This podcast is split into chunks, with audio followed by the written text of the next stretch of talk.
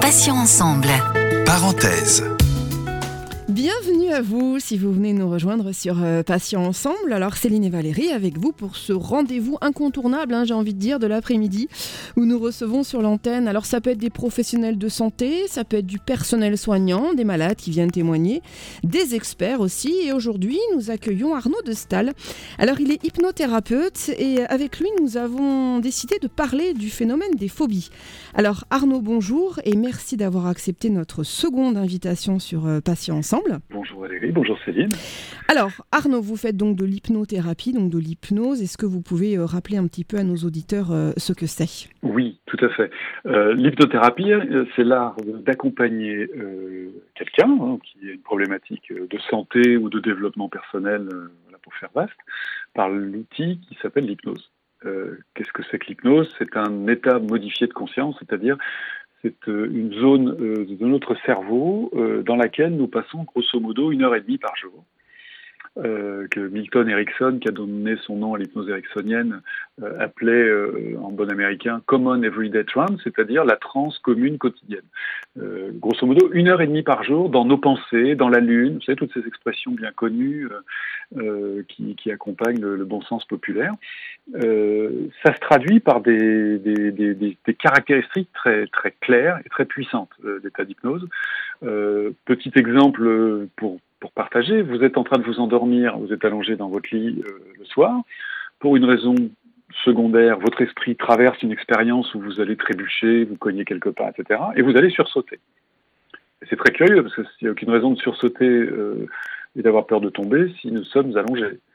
Euh, ce qui est intéressant, c'est que dans cet état modifié de conscience, hein, qui, est l'état préalable au sommeil, hein, c'est-à-dire on, part de l'état ordinaire pour aller vers le sommeil en traversant l'hypnose, et eh bien en fait, je vis concrètement l'expérience je trébuche. Du coup, je vais me rattraper concrètement.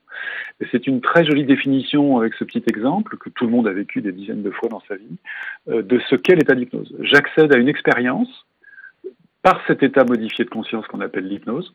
Et, quand je contacte cette expérience, je la vis concrètement et réellement. Voilà, c'est ça l'hypnose.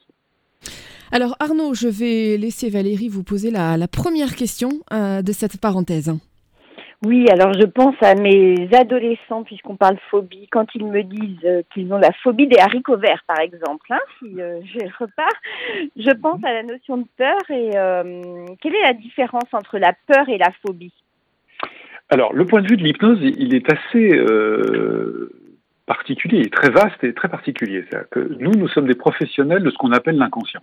L'inconscient, si vous voulez, ce sont, pour le faire rapide, ce sont les logiciels euh, qui sont dans le cerveau et qui nous permettent d'interagir avec tout ce qui nous environne, les dates, les lieux, les moments, les gens, les actions, etc. Euh, ce, ce cerveau-là, en fait, euh, devient adulte vers ce qu'on appelle l'âge de raison, vers 7 ans. Donc en fait, notre interlocuteur est un jeune enfant euh, qui en fait va piloter tout ce que nous faisons dans la journée. Ça, c'est un premier, un premier point qui est assez, assez important, assez surprenant peut-être pour nos auditeurs. C'est-à-dire en fait, nous sommes gouvernés par, des, par une, une façon d'être enfant. Et à partir de là, soit on fait évoluer les choses, soit pas. Ça, c'est le premier principe. Euh, quand, quand, notre inconscient produit des réactions, là on parle de phobie parce que c'est l'objet du jour, euh, en fait, il faut comprendre qu'en sous-jacent, c'est-à-dire en dessous de, hein, ça serait un peu comme quand on a un caillou dans la chaussure, euh, eh bien, euh, c'est qu'il y a quelque chose, il y a une expérience, nous en parlions il y a quelques minutes avec l'expérience trébuchée, il y a une expérience qui fait que pour euh, que comme elle est perçue euh, comme négative, euh, c'est-à-dire elle engendre de la peur, par exemple dans le cas des phobies, par l'inconscient, et eh ben il va chercher à contourner, à éviter. Dans notre jargon, nous appelons ça l'intention positive, c'est-à-dire c'est un mot qui est très puissant, hein. c'est-à-dire qu'on présuppose que notre inconscient a une intention positive quand il enclenche une peur ou une phobie. Euh, ça, c'est le premier point. Alors ensuite, si on prend un curseur, vous savez, comme on prendrait un curseur sur une chaîne stéréo pour mettre euh, plus ou moins fort, euh, ou mettre plus ou moins de d'aigu ou de grave. Vous savez, comme il y a sur, des, sur toutes ces tables de mixage. Bah, tout en bas, il va y avoir l'inquiétude, ensuite l'angoisse, ensuite la peur, puis les peurs vont être de plus en plus grosses, et puis on va arriver à des petites phobies, puis on va arriver à des phobies. en cabinet, moi, il m'arrive d'accompagner des phobies où les gens sont incapables de prononcer le mot. C'est-à-dire, s'ils ont la phobie des haricots verts, pour reprendre votre exemple, eh ben, ils vont être incapables d'exprimer de, de, le mot. C'est juste pour que nos auditeurs comprennent bien la, puissance. On a tous des petites, des petites trouilles, etc. Et, tous nos auditeurs ont fait 50 fois l'expérience, pour pas dire plus, dans, leur vie. Que quand on accède à ce qui nous fait peur par la pensée, forcément, hein, euh, eh bien, ou, par la réalité, c'est-à-dire euh, j'ai la phobie des haricots verts et je me promène dans un potager, par exemple, eh ben, que, que, le stimulus soit extérieur. Je vois des haricots verts, donc euh, du coup, ça enclenche mon expérience dans laquelle il y a, y a ce besoin d'évitement. Ou que je, je, pense à ça par un hasard de la journée, je vais enclencher mon expérience euh, négative et mon inconscient va faire le nécessaire pour que j'évite de retourner dans cette expérience négative avec un outil que nous appelons la peur. Et si on monte, le, si on clique encore un peu plus haut, on va arriver de la peur à la phobie j'ai été clair. Alors, Arnaud, euh, justement, d'où vient la phobie exactement? Enfin, si on peut le, si on peut donner une explication, est-ce que ça viendrait? Je mets ça au conditionnel, bien évidemment, d'un traumatisme. Euh, est-ce que c'est une croyance qui est erronée? Est-ce que c'est un a priori qu'on a à peu près tous? Ou alors est-ce que c'est un schéma qui serait euh, véhiculé par la société? Oh, ça, elle est jolie votre question. On, pourrait regrouper un peu. Ça, ce que la société nous, fait vivre et nous mène à vivre, euh, conféré confinement par exemple en ce moment, euh, va venir soit faire grandir nos croyances, soit venir les secouer. Euh, donc, effectivement, une des sources de la phobie peut être un système de croyances erronées. Erronées, mettons-nous bien d'accord. Hein, C'est-à-dire, le point de vue de l'hypnose n'est pas de dire les choses sont bien, les choses sont mal. Les choses sont, et à partir du moment où on a admis que dans l'inconscient, le, formatage, hein, si je devais le faire violemment, c'est-à-dire toute la mise, toute, toute, la préfabrication de nos programmes euh, est terminée euh, avant 10 ans, euh, bah, c'est ni bien ni mal. En fait, c'est juste cohérent qu'à un moment il y a besoin de faire des mises à jour. C'est d'une évidence. Euh, donc effectivement, vous allez avoir des phobies qui vont être appuyées sur une, expérience qu'on va appeler une croyance. On parlera certainement de la phobie des avions, qui est souvent très caractéristique de, la symbolique et de la croyance qui est en dessous. Euh, et à côté de ça, vous avez raison, euh, il existe des phobies qui sont basées sur des expériences. Euh, vous vous êtes fait, euh, je sais pas, mordre par un chien quand vous aviez trois ans. Les adultes autour de vous, papa et maman, ont réagi en hurlant, en criant. Enfin, vous avez une espèce de montée émotionnelle, de charge émotionnelle très très puissante eh bien, l'expérience dont on parlait tout à l'heure, euh, ça serait comme, j'invite nos auditeurs à aller voir un film magnifique qui s'appelle Vice Versa, qui explique très très bien comment ça fonctionne. Ça serait comme une grosse bille qui se fabrique dans notre esprit, et cette bille-là, en fait, en son, en cœur, il y aurait l'expérience traumatisante du chien, par exemple, et qui fait que dès qu'on va prononcer le mot chien, dès que je vais entendre un chien aboyer, dès que je vais sentir l'odeur du chien mouillé, bah, ça va venir euh, un peu, vous savez, comme si on allume une ampoule, allumer cette expérience en moi, qui va engendrer un rayonnement qu'on va appeler une peur, et si ça va au-delà, une phobie. C'est un petit peu la, petite Madeleine de Proust en fait, euh, sauf que c'est pas, un petit peu la Madeleine de Proust, c'est carrément. Alors quand on enseigne l'hypnose, et j'essaie de jouer depuis très très longtemps, ça fait plus de 12 ans que j'ai joué de l'enseigner, euh, on appelle ça des ancrages. Euh, c'est le chien de Pavlov hein, aussi. Hein. Pavlov est un monsieur qui a eu un prix Nobel, à l'époque c'était un russe, hein, c'est en 1905, qui a eu le prix Nobel pour ses recherches sur la neurologie. Il avait utilisé euh, pour ça des, animaux, des chiens euh, qu'il nourrissait. Et effectivement, c'est la Madeleine de Proust pour nos auditeurs. C'est-à-dire que je pense à quelque chose, je reprends ma petite métaphore d'une bille où il y aurait comme une petite, un petit filament d'ampoule à l'intérieur. Ça allume l'expérience. Et donc, entendons-nous bien euh, tous ensemble, si cette expérience est positive, je vais me retrouver avec un ressenti dans mon corps physique magnifiquement positif. Je vais être souriant, je vais être détendu, je vais être léger.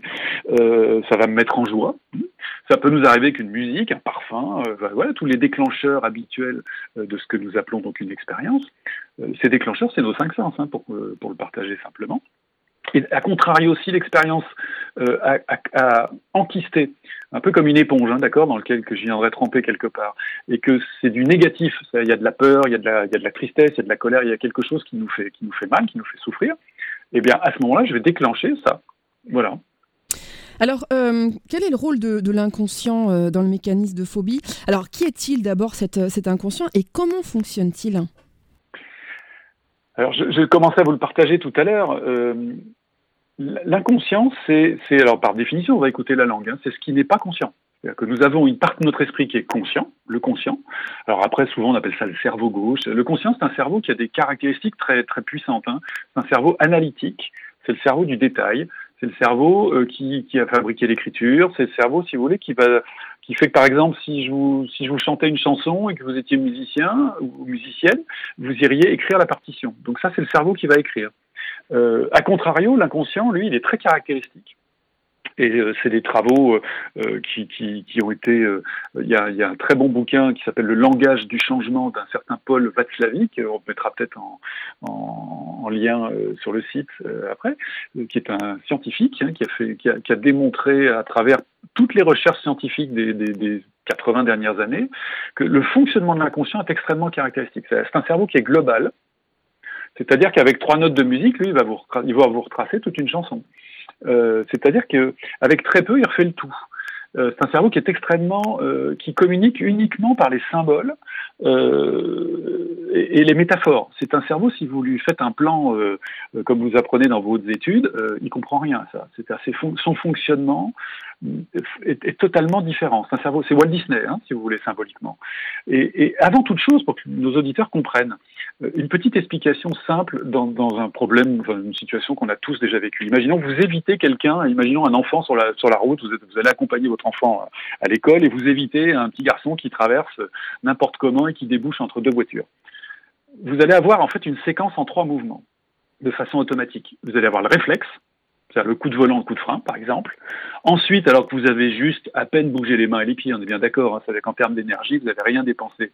Vous risquez de vous retrouver liquide dans la voiture avec le corps, le cœur qui cogne, la gorge serrée et, et complètement, euh, voilà, vous êtes en train de défocaliser, c'est un peu flou, tellement que vous êtes fait une chaleur, hein, comme on le dit. Donc ça, c'est la partie limbique de notre, de notre cerveau. La première, le réflexe, c'est la partie reptilienne. La partie limbique, c'est la partie émotionnelle. Ça, c'est l'inconscient.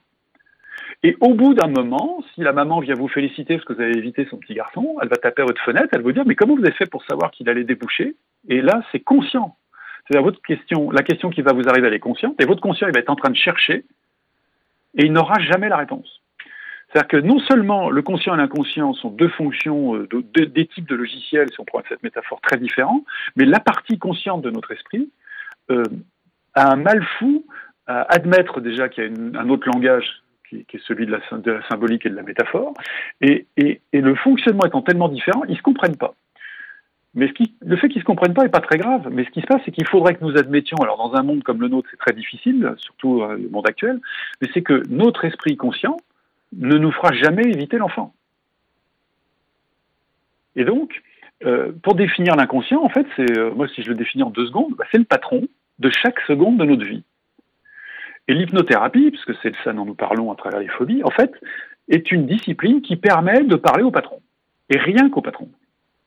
C'est-à-dire que dans les accompagnements psychothérapeutiques, vous allez vous retrouver avec la psychanalyse, qui est l'analyse de la psyché, vous allez vous retrouver avec le psychiatre, Chiatron en grec, hein, c'est le, le, médecin, hein, c'est le médecin de l'âme, euh, qui, qui, qui, lui va pas mal fonctionner avec l'inconscient. Vous avez les psychologues, hein, c'est la logos euh, de, de, l'esprit, de l'âme, et vous avez nous dans les dans les psychothérapeutes des gens qui sont qui en fait euh, dansent avec l'inconscient pour l'aider à changer. Voilà. Alors Arnaud, euh, on connaît les phobies les plus classiques. Alors vous l'avez évoqué tout à l'heure, vous parliez des, de la peur de l'avion qui revient assez souvent. Il y a aussi la peur des, des arachnides, hein, des araignées. Bon, oui. ça c'est classique. Il y a aussi le vertige. Bon, ça évidemment n'en parlons pas. Euh, il y a un problème d'oreille interne aussi. J'ai des exemples assez, assez alors justement, amusants, alors justement, bah, j'allais y venir. C'est est-ce qu'il existe euh, des phobies qui sont un petit peu plus bizarres? Valérie parlait de la peur des haricots verts, ça nous a beaucoup fait rire. Mais est-ce qu'il y a des, oh, des phobies si qui, vous sont... saviez. qui sont alors, alors allez-y, allez-y. Si vous saviez. Allez non mais en vrac, après on peut rentrer dans les exemples. J'ai eu, je me souviens d'une jeune fille, ça avait été pour moi une séance, c'était, j'étais jeune thérapeute, hein, ça faisait 3-4 ans que j'étais installé, qui est arrivée euh, à profil anorexique. Euh, c'était son parrain qui l'avait euh, accompagnée dans mon cabinet. Elle avait 17-18 ans. Elle n'arrivait pas à manger et en fait c'était une phobie euh, de la nourriture. Et en fait, on est tombé en hypnose sur l'expérience, dont je vous parlais tout à l'heure, la bille. Et en fait, la bille, c'était dans un marché, quand elle était petite fille, elle a eu le sentiment d'être abandonnée par ses parents et de se retrouver seule, attachée dans sa poussette, sans retrouver visuellement son papa et sa maman. Résultat, elle a pris peur, ce qui est une peur d'abandon, hein, quelque part, certainement, enfin, un choc émotionnel très puissant. Et comme ses yeux ont scanné tout ce qu'il y avait autour et qu'elle était devant le rayon fruits et légumes, et ben en fait, effectivement, ensuite, quand on a parlé de tout ça, et ben elle avait enquisté euh, visuellement que euh, les fruits et les légumes étaient au premier plan de son abandon. Donc, euh, si vous voulez, l'inconscient, qui est un cerveau très simple, euh, pas au sens stupide, hein, au sens super puissant, on s'entend bien. Hein. La simplicité, c'est une forme de puissance magnifique. Et eh bien en fait, son, son inconscient l'éloignait donc de cette sensation d'abandon. Donc il éloignait tout ce qui était dans la périphérie de l'abandon, donc les fruits et les légumes. Donc ça, c'est pour rigoler ou pas des fruits et des légumes. Euh, on avait eu un politique qui avait fait un grand, un grand bruit, je ne sais même plus quel est son nom d'ailleurs, sur la phobie administrative. Bah, c'est la même chose. Moi, ça m'est arrivé d'accompagner des gens qui étaient à deux doigts du dépôt de bilan, donc il n'y avait pas d'histoire euh, comme il y a eu avec ce, ce, ce politique à l'époque, mais qui étaient à deux doigts du dépôt de bilan, c'est-à-dire de, de, de, se retrouver sous les ponts par phobie d'ouvrir des courriers. Euh, voilà. Donc. Oui, mais ça, c'est ça, c'est la peur. Ça, c'est la peur. Par exemple, moi, j'ai peur des impôts. C'est-à-dire qu'ils ne peuvent pas l'ouvrir. Oui. Ils sont, ils sont, mais c'est une phobie. C'est pas une peur, parce que quand vous avez la trouille, vous ouvrez l'enveloppe avec les mains qui tremblent. Ok, à peu près. Je ne vous dis pas que c'est agréable, mais au moins vous ouvrez l'enveloppe. Moi, je pense à quelqu'un que, j'apprécie beaucoup, parce que je l'ai eu plusieurs fois, puis j'ai eu ses enfants après.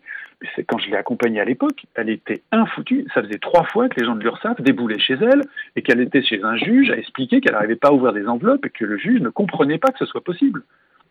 Et, et c'est sûr que si on se met au plan cartésien, une enfin, avoir peur d'une enveloppe, c'est débile. non mais Arnaud, ça peut, ça peut s'expliquer. Ça peut s'expliquer. imaginons, imaginons que ses parents, qu'elle ait vu ses parents, euh, voilà, que, que les huissiers débarquent chez ses parents et qu'elle ait été profondément bouleversée par, euh, par cette expérience. Ça peut expliquer qu'elle ait peur de reproduire euh, le schéma familial et que tout, ce qui ressemble de près ou de loin à un huissier ou à un représentant de, de la loi ou, ou, les impôts ou tout ça, ça, ça déclenche chez elle cette, cette, cette phobie on est d'accord. On, en mm. revient à l'explication, c'est à la fois c'est un trauma, donc euh, oui, on est dans cette catégorie-là, c'est un trauma, et l'inconscient va défendre, va interdire de retourner dans le trauma en éloignant tout ce qui fait partie du trauma. Donc en l'espèce, on prend notre exemple, le courrier, parce que potentiellement, on va avoir les impôts euh, ou je ne sais qui qui va nous envoyer des lettres désagréables. Mais si vous voulez, il y a une autre famille des phobies qui est passionnante. On parlait de vertige tout à l'heure. Euh, et, je voudrais prendre deux secondes sur cette phobie-là, euh, parce que c'est assez extraordinaire. Je, je, je, fais beaucoup de, de, courses en montagne, et euh, j'avais accompagné un jour, parce que je sais plus comment ça s'était fait, une jeune femme qui était partie vivre dans les Alpes, euh, et qui, voilà, on, on, était toute une bande d'amis, donc elle, avait un peu rejoint ce groupe, et à un moment, elle m'a appelé en me disant, Arnaud, je suis embêté, elle habitait dans les Alpes au-dessus de Beaufort, elle me dit, depuis quelques jours, je suis incapable d'aller sur mon sommet habituel. Je lui dis, depuis quelques jours, ça faisait quand même 7 ou 8 ans qu'elle vivait là. Je dis, bah bon, qu'est-ce qui s'est passé? T'as eu un accident, il s'est passé quelque chose, on t'a parlé de quelque chose qui s'est mal passé en montagne, etc. Non, rien de tout ça. Et en fait, pour que vous compreniez le côté symbolique des choses, si je vous dis un sommet en montagne, vous allez, vous allez être capable, tous, tous les auditeurs et vous deux, de, de penser en termes d'élévation. Aller au sommet de quelque chose. Hein. Il est arrivé au sommet. Euh, ça veut bien dire ce que ça veut dire. Et donc, en fait, c'est par là que la réponse s'est avérée juste, c'est-à-dire que cette, euh, cette femme, qui à l'époque avait ouais, à peine 42-43 ans, avait fait un burn-out, euh, mais vraiment euh, très très violent, vers l'âge de 35 ans, dans une grosse boîte, parce que c'était c'était, euh, elle était un très gros job dans une grosse boîte et elle avait explosé en vol. Et, et je, savais ça. Et à un moment, euh, après avoir cherché s'il y avait des histoires, vous savez, souvent quand on, sort en montagne, à un moment on sort de la zone de, de, de vous savez, des, des, forêts, de la forêt, pour se retrouver euh, un moment sur la partie plus rocheuse. Après avoir vérifié tout ça, il n'y avait rien de tout ça. Et en fait, on est tombé sur quelque chose de très simple, c'est que son inconscient on avait tellement marre qu'elle soit à nouveau en train de remettre en route un processus d'hyper-exigence à son, à son endroit. C'est-à-dire qu'elle s'agressait toute la journée pour remettre en place des processus d'excellence non vertueux. Que son système inconscient a dit, bah, Et la réponse a été, bah, à partir de là, elle était bloquée. Mais elle était bloquée au mètre près. Hein. C'est-à-dire que ça faisait plusieurs jours que, à l'altimètre, sur le chemin qu'elle connaissait par cœur, elle était bloquée à 5 mètres près au même endroit, comme s'il y avait un mur invisible. Donc c'était métaphorique. C'était métaphorique. Et, et ce coup-là, c'était totalement métaphorique. C'est-à-dire que moi, je l'ai accompagnée à ce qu'elle modifie euh, sa perception de ce que c'était que l'excellence et par quel chemin elle devait réussir à réussir tout simplement parce que on peut être excellent avec soi et bienveillant avec soi je, partage ça avec tous les gens qui nous écoutent. On peut être extrêmement agressif avec soi, il faut que j'y arrive, j'y suis pas été fichu d'y arriver, etc., en, en, étant extrêmement agressif. Et ça, ça donne le burn-out, ça va donner euh, plein, plein de, symptômes qui sont tous plus, euh, plus féroces les uns que les autres. Et d'un autre côté, on peut dire, bah, j'ai envie de réussir les choses, mais en prenant soin de moi, en prenant soin de mon entourage, c'est-à-dire d'une manière positive. Bah, on a rangé ce truc-là et le lendemain, euh, parce que l'inconscient, ça change, ça change. Hein. C'est sur des choses comme ça, ça change tout de suite. Ça met pas six mois à se mettre d'accord avec avec soi-même. Hein. Autant il y a plein de choses, une dépression, etc., où ça va prendre plus de temps. Autant là, c'est des processus euh, quasi instantanés. Deux jours après, j'avais un MMS euh, du sommet où il y était à nouveau. Arnaud, euh, on va revenir deux secondes parce que j'ai une demande là en studio qui m'est faite sur, euh, sur la phobie des araignées. Parce que bon, euh, une araignée, c'est quand même un animal qui est extraordinaire, qui tisse des toiles fabuleusement belles. pourquoi est-ce qu'on a si peur, et j'en fais partie, hein, je suis tétanisée devant une araignée, pourquoi est-ce qu'on a si peur de cet animal? Est-ce que c'est les yeux? Est-ce que c'est les pattes? Est-ce que Comment est-ce que ça Ça, ça va dépendre de ce qui est dans l'expérience. c'est toujours pareil. Prenez bien conscience de quelque chose. La, la linguistique, les plus grands linguistes euh, euh, dans ce bas monde. Hein. Euh, je pense à Chomsky,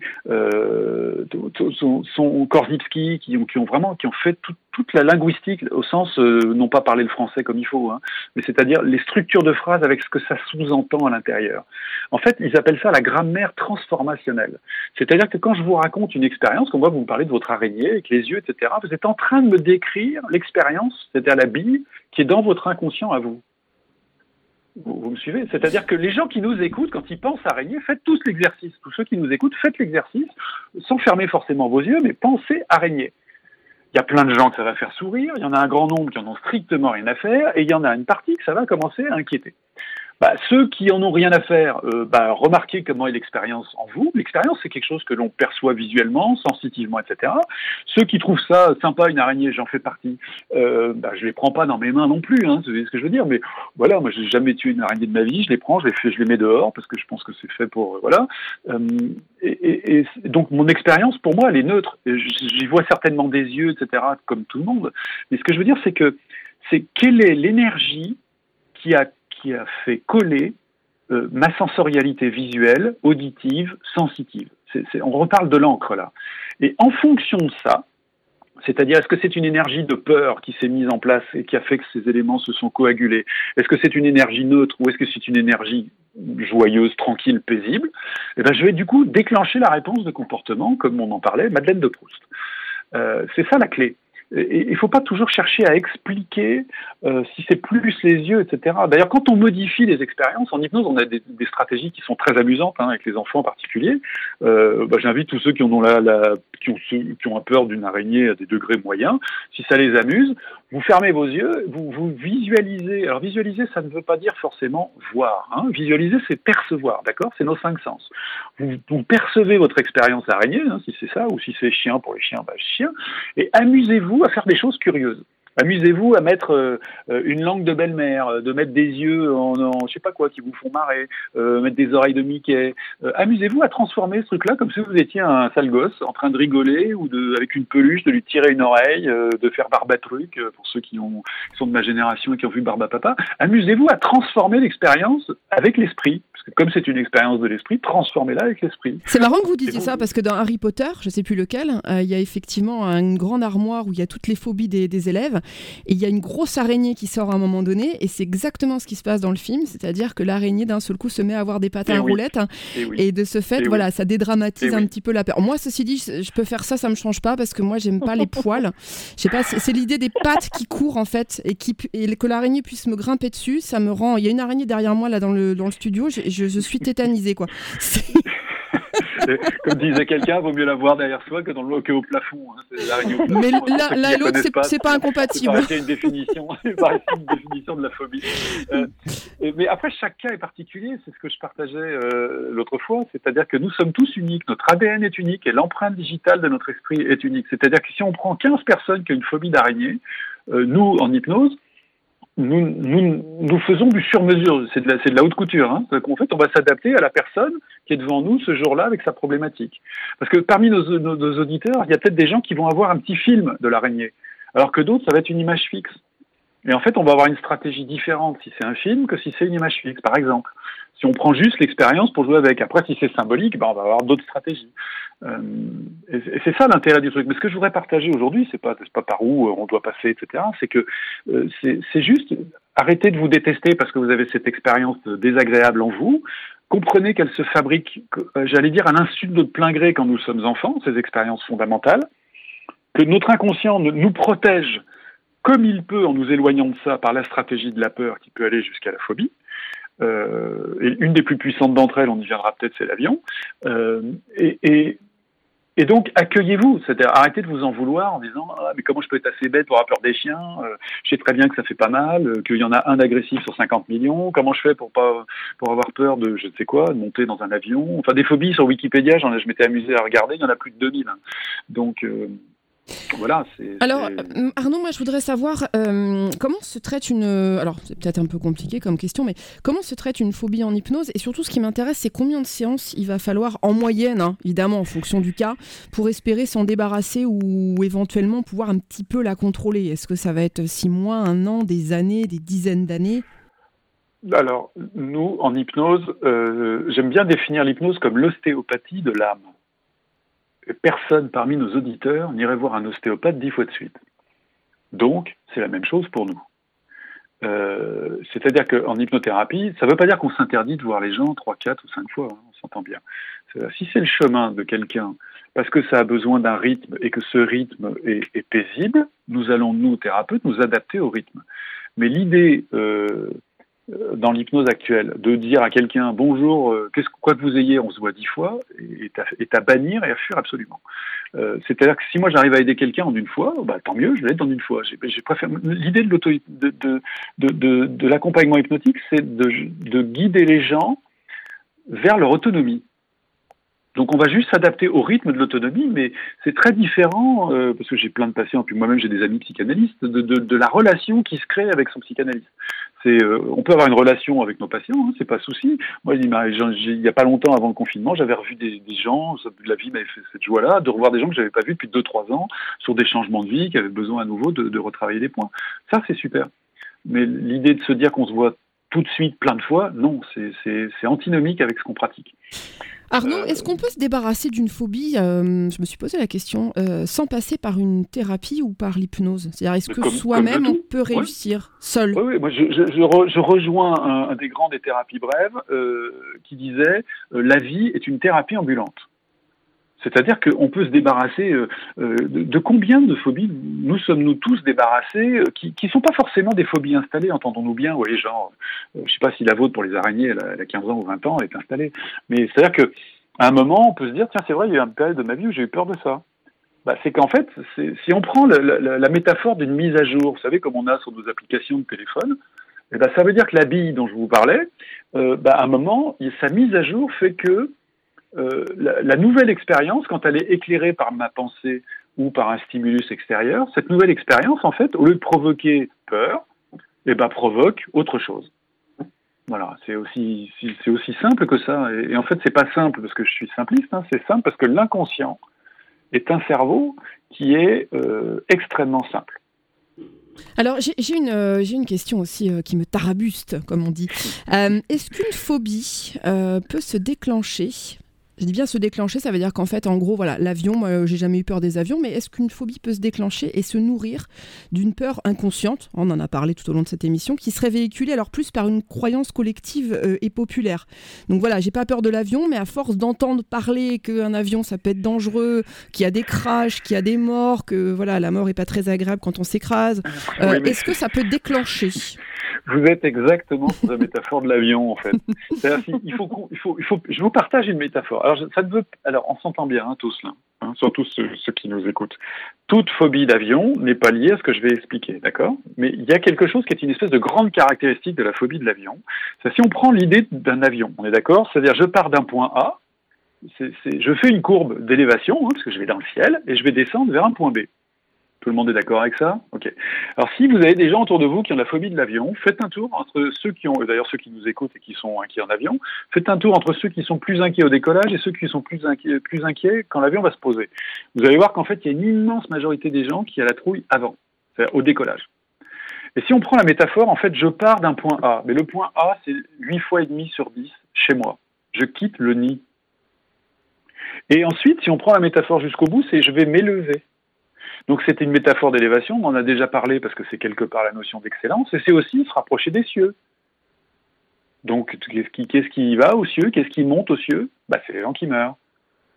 Et donc dans la phobie de l'avion, Vous n'imaginez pas le nombre de fois on retrouve je refuse de quitter le nid parce que j'ai quelque chose à y faire ou quand je vais le quitter, je vais me mettre en danger. Petit a. Et petit b, il y a cette notion d'élévation et qui se rapprochait du ciel au sens métaphorique.